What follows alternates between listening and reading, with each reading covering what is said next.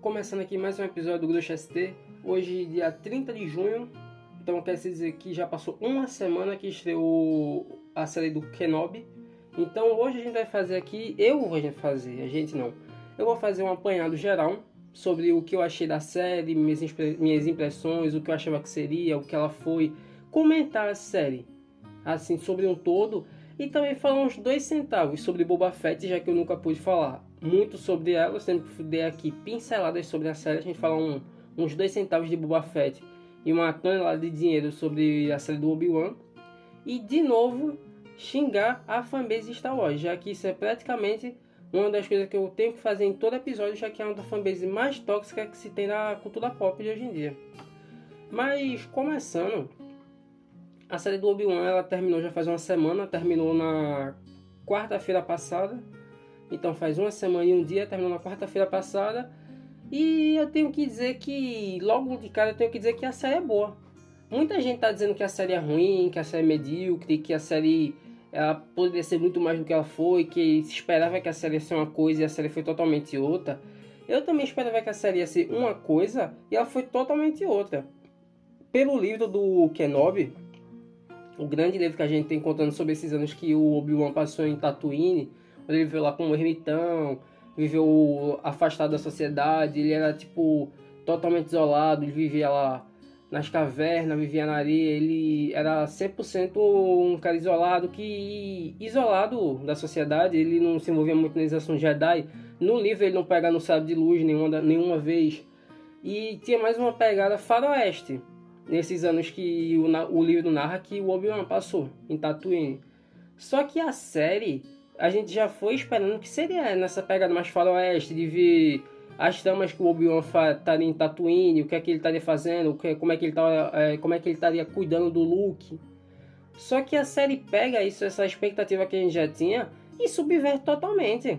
A gente nos trailers, a gente só estava vendo imagem, quando saiu aqueles teaser e trailer, de imagem do Obi-Wan em Tatooine, mostrando lá ele observando o Luke, ele andando naquele camelo esquisito. Então os trailers realmente pareciam que a gente ia só ver isso. E quando a gente chega no primeiro episódio, a gente tem, sei lá, metade do episódio mostra como é que tá sendo essa dinâmica do Obi-Wan. Ele vivendo como um Jedi derrotado, ele aceitou esse derrotismo dentro dele, por isso que ele tem até pesadelos, que ele tá ficando meio maluco, que ele tenta recobrar esse, essa fé que ele tinha na força quando ele era o grande mestre Obi-Wan. Só que agora ele tá meio, ele tem aquele sentimento de fui derrotado. Ele tá com esse sentimento de frustração, já que ele não pôde fazer nada na quando o Anakin caiu pro lado negro. Então a gente mostra nesse primeiro episódio, mostra alguma parte desse dia a dia do Obi-Wan, que ele vai trabalhar, ele tá trabalhando num bagulho que corta carne, ele vai roubar um pouquinho da carne, bota no cu avental, leva pro camelo. Isso ele faz todo dia. Ele fica repetindo essa mesma dinâmica de vai trabalhar, corta carne, rouba carne e leva pro camelo. Uma coisa que ele já, ele com esse sentimento de frustração, já estava deixando o homem mais, muito mais louco, já que ele estava nessa dinâmica de morar lá na casa do caralho em Tatooine, que já é quente pra porra. Ele mora dentro de uma caverna, tendo que se locomover, sei lá, quilômetros, até chegar em Moisés ou Moisés, pá. Pra depois ir ter que trabalhar. Aí vai lá, o trabalho dele tá cortando uma carne, nada a ver, roubando a carne levando pro camelo. E isso a gente, quando avança, quando ele mostra que ele tá tendo esse primeiro pesadelo, que ele vai sonhando com Anakin, ele sonha nos tempos da na trilogia prequel, ele tenta recobrar essa, essa fé que ele tem na força, tentando de alguma forma é, se comunicar com Qui-Gon, com o fantasma do Qui-Gon Jinn, que lá no episódio 3 fala, né? Que o Yoda fala, não, ele não morreu, tem uma forma de se comunicar com o mestre. Só que até então o Obi-Wan não tinha conseguido fazer essa comunicação da força com o Qui-Gon Jinn. Já que ele estava vivendo sem com essa falta de fé assustadora na força. Então a gente vai avançando no primeiro episódio pensando nisso. Ah, então vai ser contando mesmo essa dinâmica que ele está vivendo em Tatooine nesses anos que ele viveu lá cuidando do Luke. Só que aí que a gente tem essa quebra de expectativa que é quando ele vai observar o Luke pela primeira vez, que a gente vê o Lukezinho lá brincando na fazenda de umidade do Tio Owen, que a gente vê que o Obi-Wan ele nunca teve nenhum contato com o Luke, ele só observava de longe. Tanto que quando ele, ele compra uma nave espacial, que é a, a, o brinquedo da nave espacial que a gente vê no episódio 4, é o Obi-Wan que dá pro Luke. Ele vai escondido de noite na fazenda de umidade e deixa lá para ser encontrado pelo Lukezinho. Então o Obi-Wan não tem contato nenhum com o Luke durante, a, durante esses primeiros oito anos da vida do Luke. Ele é um observador de longe, ele não consegue treinar o Luke, ele não consegue dizer assim, o Luke nem sabe que o Obi-Wan existe, ele nem sabe quem é o velho Ben. Até esse ponto da história, no início da série. Que é quando vem que a gente tem, mostra quem são os vilões da série.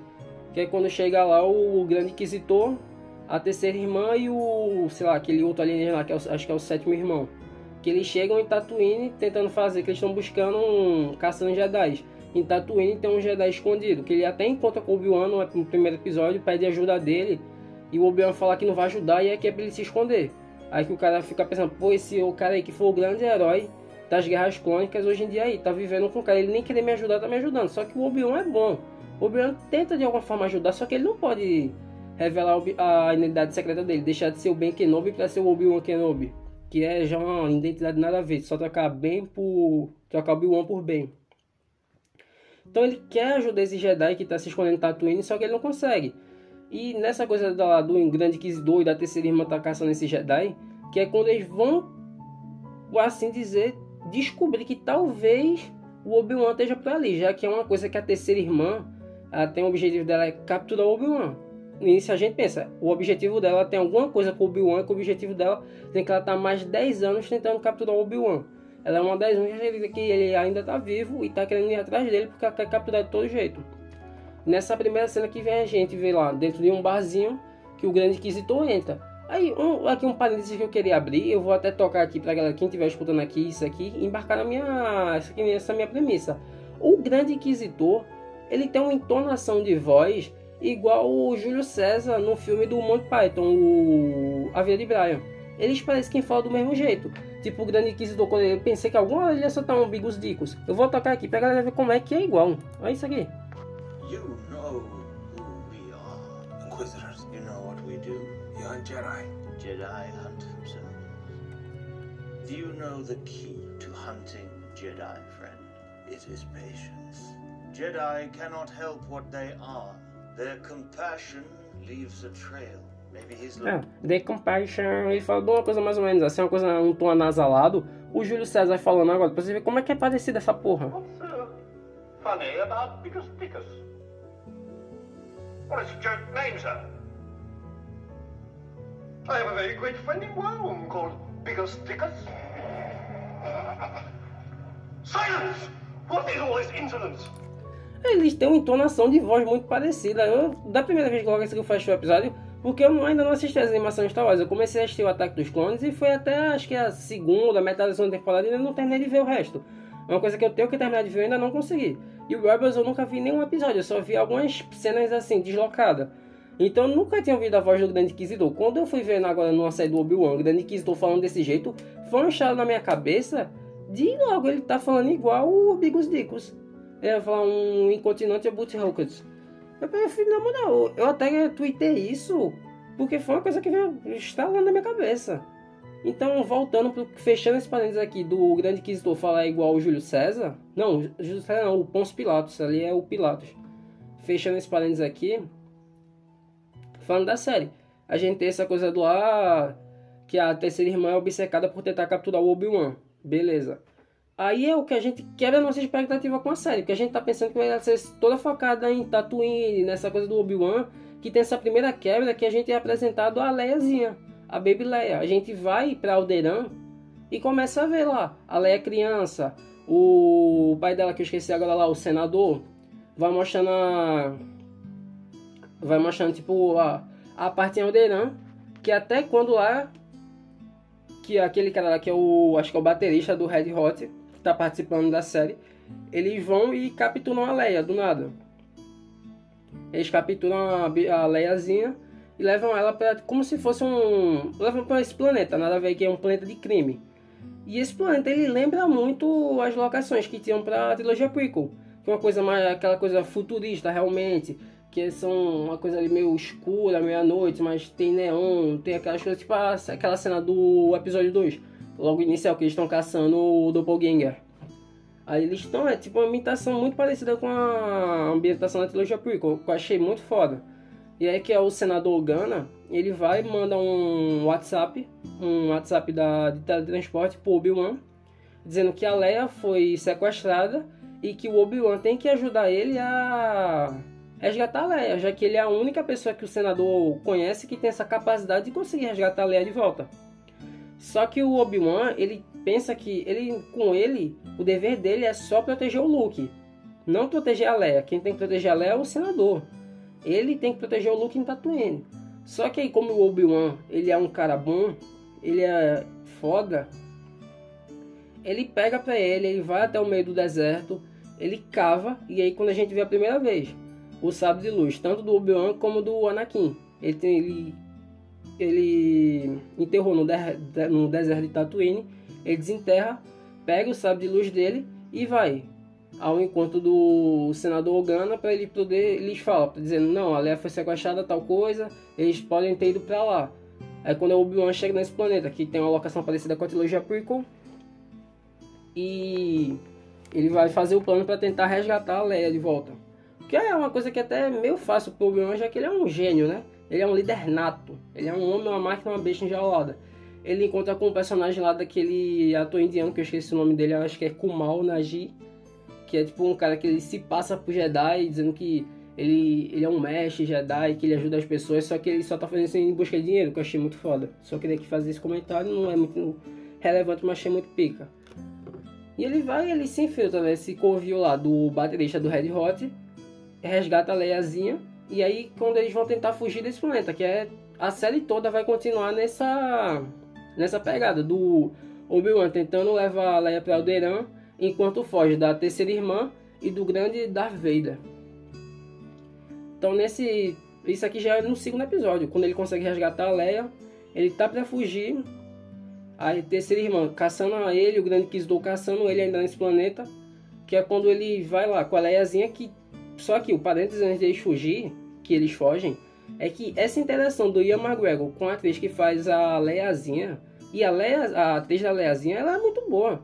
Ela realmente encarnou o espírito da Carrie Fisher, que você dá pra ver com certeza essa criança aqui, essa Leiazinha, essa Baby Leia, vai crescer vai ser aquela princesa Leia foda que a gente viu no episódio 4, 5, 6, no 7, no 8 e no 9. Ela, com ser atriz, mesmo ela sendo tão ainda nova, ela conseguiu passar na atuação todo esse carisma e toda essa personalidade que a Carrie Fisher deu para o personagem durante esses seis filmes. Só com esse, só com uma, uma série de seis episódios. A atriz que faz a Baby Leia é muito foda. Então, aqui, quando eles estão na cena que vão fugir desse planeta, que já é o fim do episódio 2, é, que a terceira irmã tá tentando lá fazer uma maracutaia para pegar o Obi-Wan. Ela mata, entre aspas, mata o grande inquisitor. Ela dá uma varada no meio do bucho dele com o sábio de luz. E quando o Obi-Wan tá fugindo, ela fala: Ah, então você não sabe. Você não sabe que o Anakin tá vivo. Aí é quando a gente descobre que o Obi-Wan descobre que o Anakin tá vivo. Até então, o Anakin ele carregava essa culpa e ele tinha essa frustração do, do Anakin ter caído pro lado negro e ele ter tido ter matado o irmão dele, o aprendiz dele, o padawan dele. Só que ele descobre que não. O Anakin não tá morto, ele não matou o Anakin, o Anakin tá vivo. Então, uma das coisas que o, que o Obi-Wan vai tentar tirar limpo durante a série, que é quando eles vão pro episódio 3 da série, não do filme, no episódio 3, eles estão fugindo nessa nave lá desse planeta que foi o o falso Jedi lá, que é o Kumal Naji, eu acho que é o nome desse, do ator, dessa nave pra eles fugirem, eles caem num planeta dizendo que lá nesse planeta vai ter uma galera que ajuda Jedi a fazer uma trilha, um caminho onde eles vão se encontrar e eles vão estar seguros para sempre. Que é uma trilha, um caminho que os Jedi usam para se locomover em segurança pela galáxia. Até então tranquilo. Que é quando eles vão lá conversando, tem uma cena linda nesse episódio que é um diálogo entre o Obi-Wan e a Leia, a Leiazinha, que ela vai perguntando se ele é o verdadeiro pai dela, ele fala que não, ele fala que conhece o pai dela, conheceu a mãe de verdade, que ela lembra muito a mãe dela, que ela também lembra o pai. É uma cena meio emocionante do um diálogo entre os dois. E nesse episódio aí que a gente, que o Obi-Wan ele encontra com essa galera que faz esse caminho seguro para os Jedi. E essa a, a mulher lá que é responsável, que eu também já esqueci o nome da personagem, ela, mas é a, ela fazia Game of Thrones. Ela era Elalia Sand de Game of Thrones. É a mesma atriz. Que uma curiosidade para quem escutou o podcast. ela ajuda eles a fugir por esse caminho dos Jedi. E quando eles estão para fugir, igual ao episódio 2, aí que entra o homem. O homem aparece. Eu tenho aqui que dizer, da primeira vez que o Darth Vader, ele nem entrou em cena, só viu a respiração dele, que é a respiração pesada. Eu tava achando na televisão, eu me arrepiei todo. Só ele não ainda não tinha aparecido em tela. Viu só a respiração pesada, eu já tava arrepiado. Aí quando corta, aparece lá, ele sendo montado, botando a armadura no Anakin e ele naquele tanque do, de Bacta. Quando começa a colocar a armadura nele, foi quando aí eu tive delírios, eu chorei em Star Wars. Foi, eu realmente, toda vez que aparecia só a respiração, eu já estava totalmente arrepiado, emocionado em cena. Porque eu não sei, é uma coisa. O David ele tem uma presença muito forte, ele tem uma coisa, essa coisa amedrontadora. Mesmo a gente pensando, ele é um robozão, ele é um cara que foi totalmente torrado, tá dentro de um robozão e tem um botão na barriga dele, é meio patético. Só que ele passa essa imponência, ele passa esse medo. A gente tem o medo da Vader quando a gente olha. Ele é formado de cima para baixo para mostrar como ele é grandioso. E só essa respiração totalmente dele, a gente, eu, pelo menos eu, fico amedrontado. Eu me arrepiava toda vez que ele aparecia em cena. Quando ele apareceu em Rogue One, lá no final, tudo escuro. Aí acende o luz vermelho, zoom. Aí, sei lá, matando geral. Ele estoura a cabeça de um cara com usando a força. Toda vez que o. Ele sabe aparecer em cena. A galera sabe filmar o Darth Vader aparece fazendo uma entrada foda. Então aqui nesse episódio 3, o Obi-Wan, quando vê o Darth Vader, que ele vê que é o Anakin, ele fala pra essa mulher que tá ajudando no caminho Jedi, a, a, a Elalia Sand, fugir com a Leiazinha, enquanto ele vai enfrentar o Darth Vader.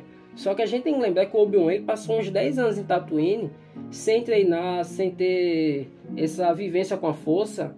Então ele tá enferrujado ainda com esse caminho da força e com a própria com o próprio duelo de sabre, que é quando ele vai tentar enfrentar o Darth Vader e não consegue. E aqui é o primeiro encontro que a gente tem, Obi-Wan e Darth Vader, que é para explicar aquela fala lá do episódio 4.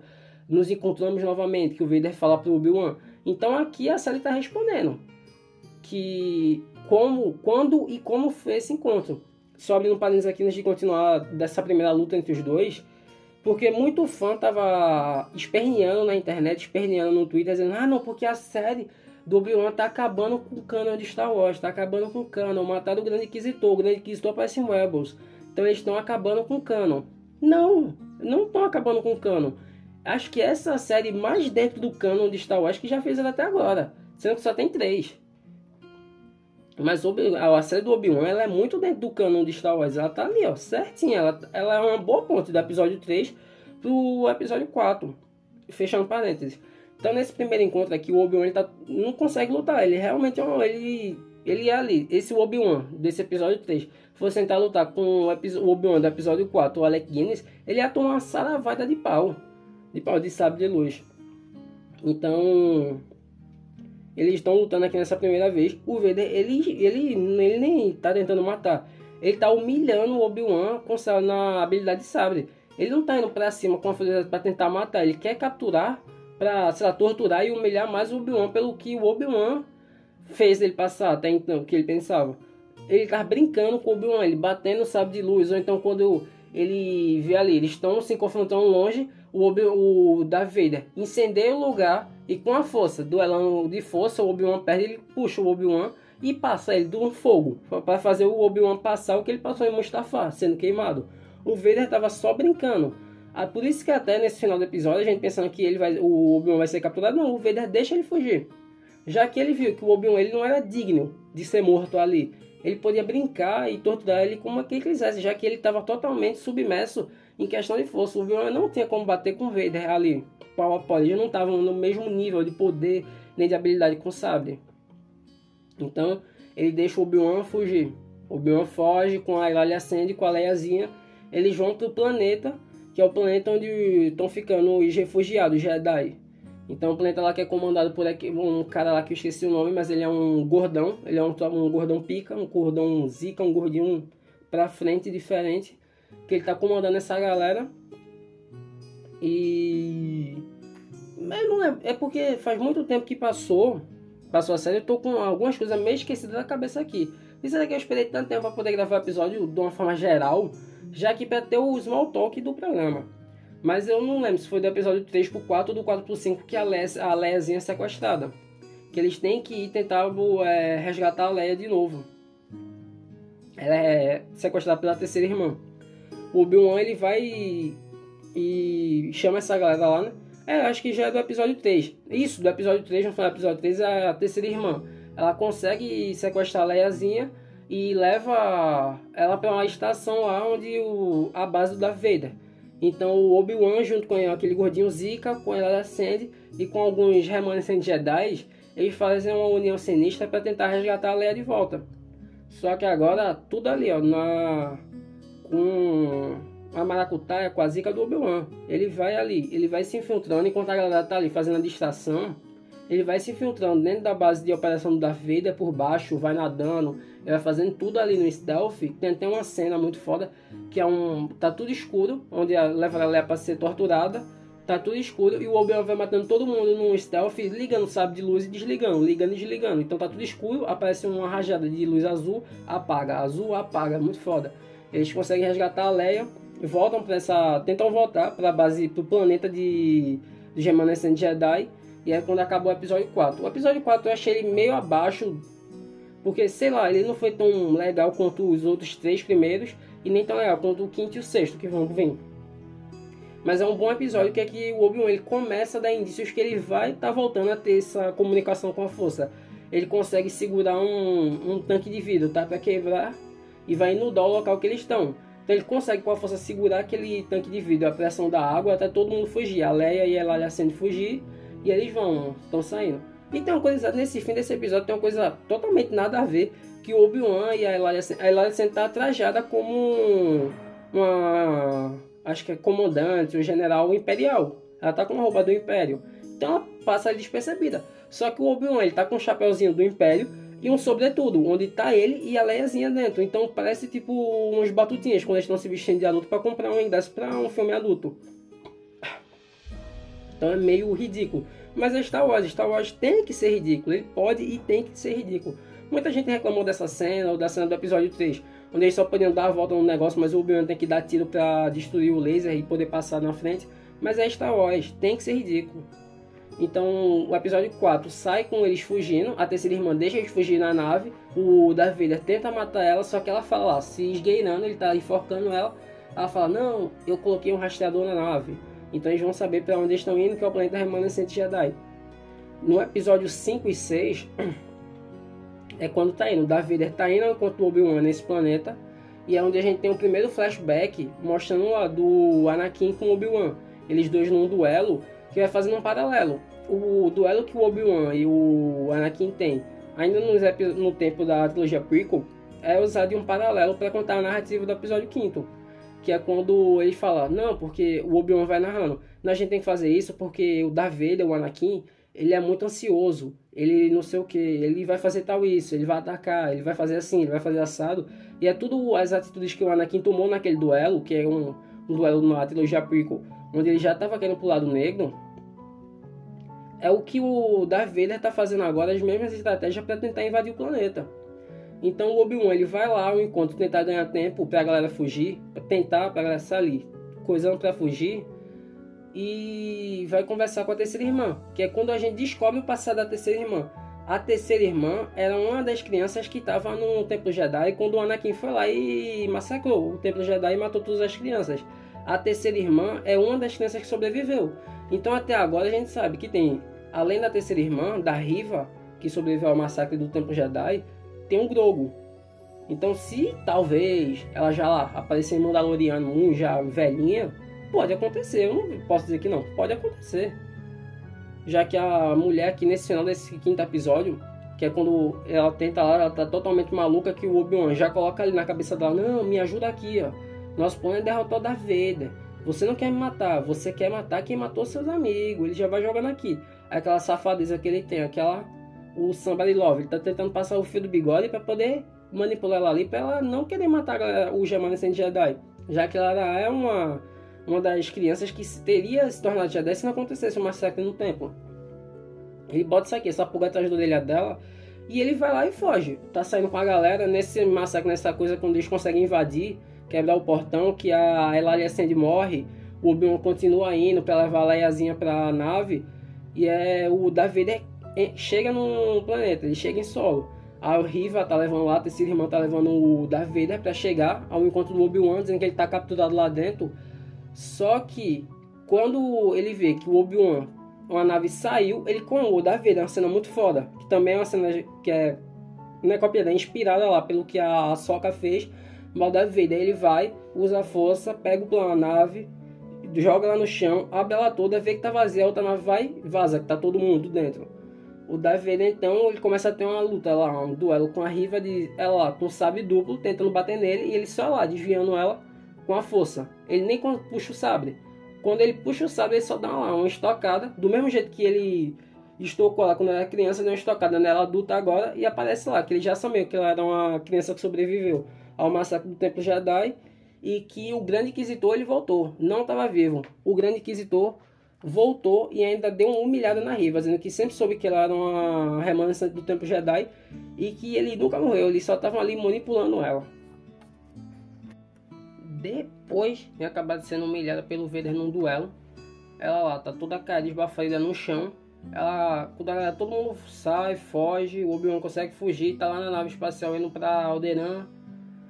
A ela olha que o o celular, o WhatsApp que o Obi-Wan ele recebeu do senador Ogana dizendo onde é que o Luke estava, como ele estava, como ele se chamava, onde é que ele estava. Ela consegue descobrir que o Luke está em Tatooine, que ele é filho do Vader, que isso o senador também se tratou em dizer quem ele era. Ela mesmo antes de morrer, quase morrendo depois de ter levado um sábio de luz no meio da barriga, ela tem força na força do ódio para tentar ir para Tatooine. O episódio acaba. Indo para o episódio final, onde está o Vader perseguindo o Obi-Wan o Obi-Wan tentando fugir, o Arriva, por algum milagre, indo para Tatooine para tentar matar o Luke, para tentar se vingar do Vader de alguma forma, é que o Obi-Wan ele toma a decisão de não seguir com a galera, ele confia a Leiazinha, ao Jedi, ao falso Jedi indiano, a levar ela para Alderaan, enquanto ele vai atrasar o Vader e indo para um planeta totalmente aleatório, onde vão ter esse duelo final da série, para fechar a série, a galera vai fugir, já que o Vader vai para perseguir eles para ir lutar com o Obi-Wan. E a Riva tá indo para Tatooine. O episódio final chega escalando a série para esse para culminar nesse episódio. Então é dito feito, o Obi-Wan ele vai para vai para o planeta, o Vader vai atrás dele e eles começam a ter o duelo, que é quando o Vader ele tem, pensa que vai humilhar o Obi-Wan no combate de novo, como ele humilhou no episódio 3. Agora no episódio 6, quando já se passou ali o Obi-Wan, ele já conseguiu recobrar o sentimento, a comunicação que ele tinha com a força, e de alguma maneira mágica ele conseguiu retomar o sabre, ele vai eles começam a ter um duelo. Meio que o Vader começa batendo, ou ele começa a ter confiança no duelo, só que é quando o Obi-Wan vira, ele começa a, rebater de volta.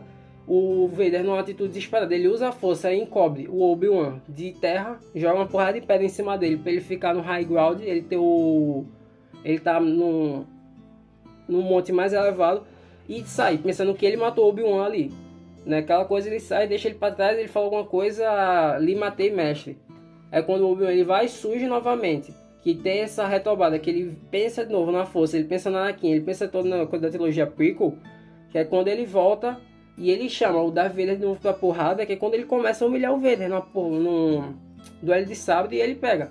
Todas as pedras que o Vader jogou nele, ele não tem mais o high ground. O ground está em high dele, ele joga para cima, começa a dar pedrada no Vader, que é quando quebra o capacete dele, que tem aquela referência ao Rebels, onde está metade do capacete dele mostrando a face e metade do capacete dele como Vader, que a voz começa a intercalar, fica metade da voz falando como se fosse a voz do Hayden Christensen e outra metade da voz falando como se fosse o James L. Jones. Então faz essa analogia de quem está falando é o Anakin ou quem está falando é o Darth Vader fica nessa interferência entre os dois. E é acho que a melhor cena de toda essa série foi o momento dessa cena, onde tá dialogando. O Obi-Wan tá dialogando com o Darth Vader, só que tá interligando entre Vader e Obi-Wan e Anakin. Vai fazendo essa coisa que é quando o, o, o Kenobi ele enfim tem paz, já que o Anakin, o Darth Vader, ele fala que não foi o Obi-Wan que matou o Anakin, quem matou o Anakin foi o Darth Vader, que também já remonta de novo ao diálogo do episódio 4, que o Obi-Wan fala pro Luke que o pai dele foi morto pelo Darth Vader. Então a série está totalmente dentro do cano. quando ele vê ali que o Darth Vader está totalmente incapacidade de lutar, o Obi-Wan misericordioso não mata. Ele vai embora e aí quando ele se toca que ele tem que ir para Tatooine, porque a Riva tá lá e ela vai matar o Luke. Ele com a navezinha, nada a ver, consegue fazer um salto no hiperespaço e chega em Tatooine para conseguir tentar salvar o Luke. Só que nessa cena aí tem a cena pica que o tio Owen e a tia Beru, eles conseguem, mesmo a Riva ela estando lá fodida, ela consegue lutar. E eles vão lá com pau e pedra e conseguem parar ela e é quando o Luke foge.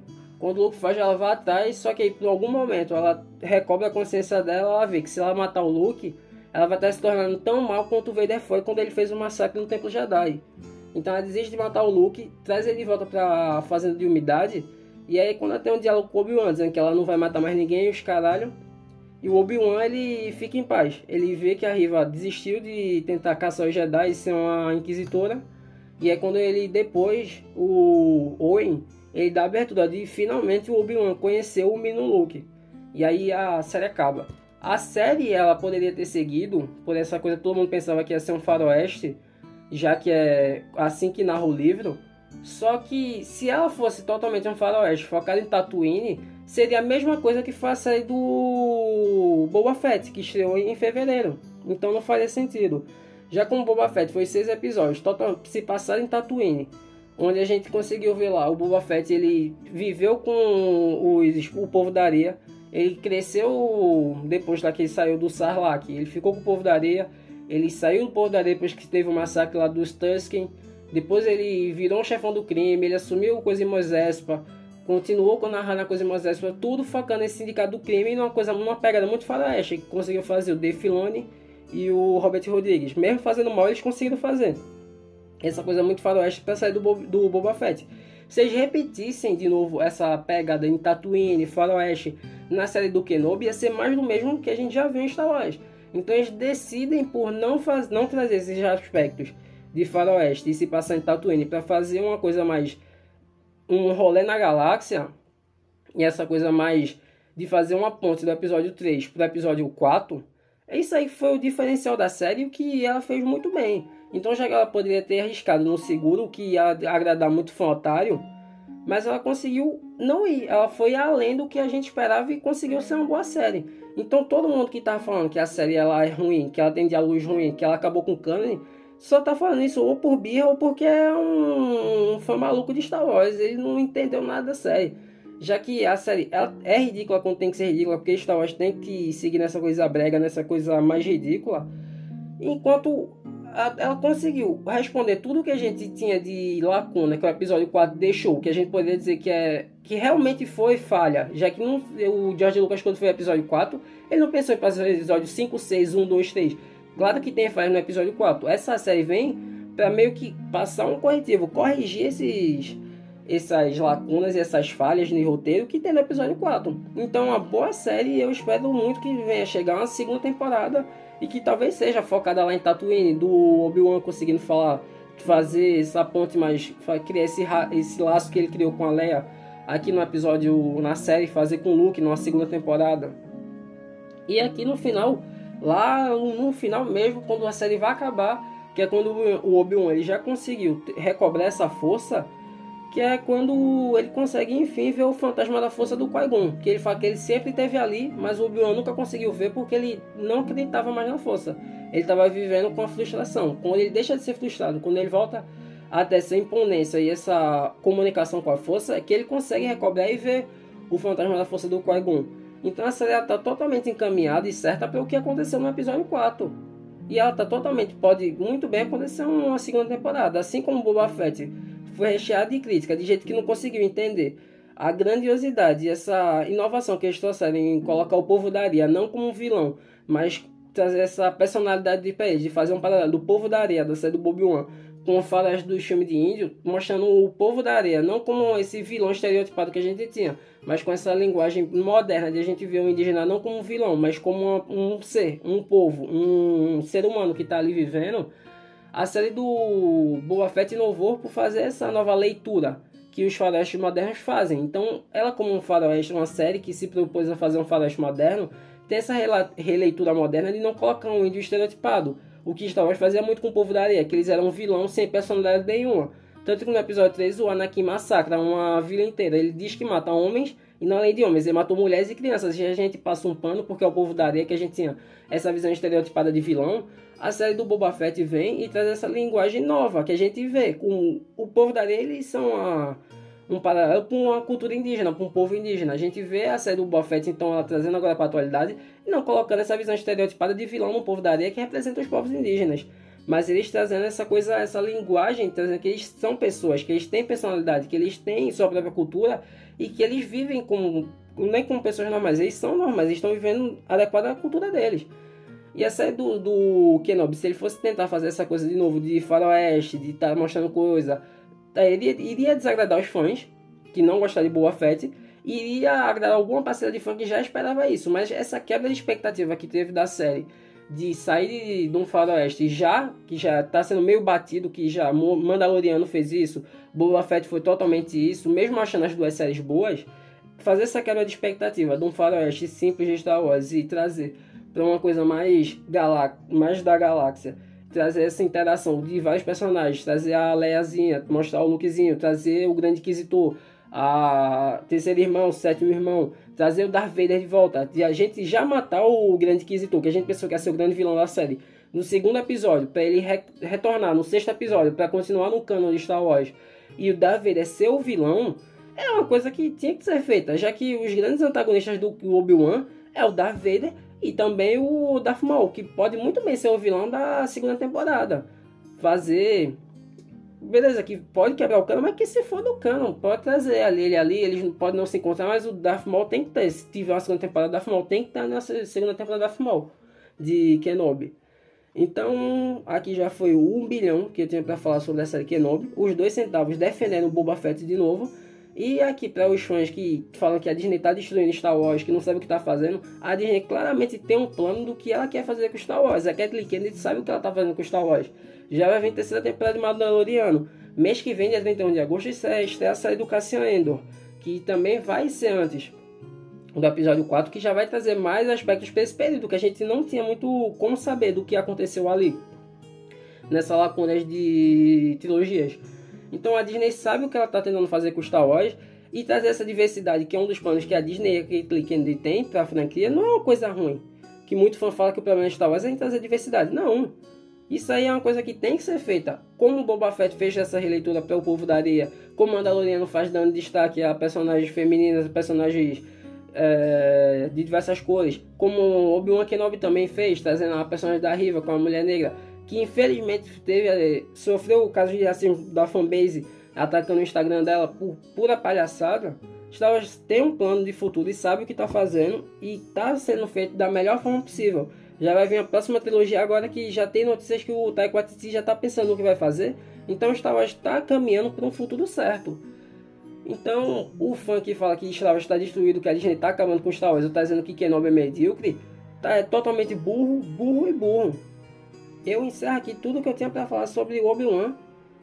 A não ser que daqui um mês, quando estrear o Endor, a gente vai voltar a falar de Star Wars num podcast. Vai ser só falando sobre Endor. E o que tiver de atualizações, que tiver alguma atualização, sei lá, o Ryan Johnson vai diz como é que vai ser a trilogia dele. A gente vai voltar aqui para falar. O Taika Waititi falou mais do que ser a próxima trilogia deles. Vamos voltar aqui para falar. Já saiu até a piadinha dizendo que o Taika pode fazer um derivado só contando a história do Jaja Binks.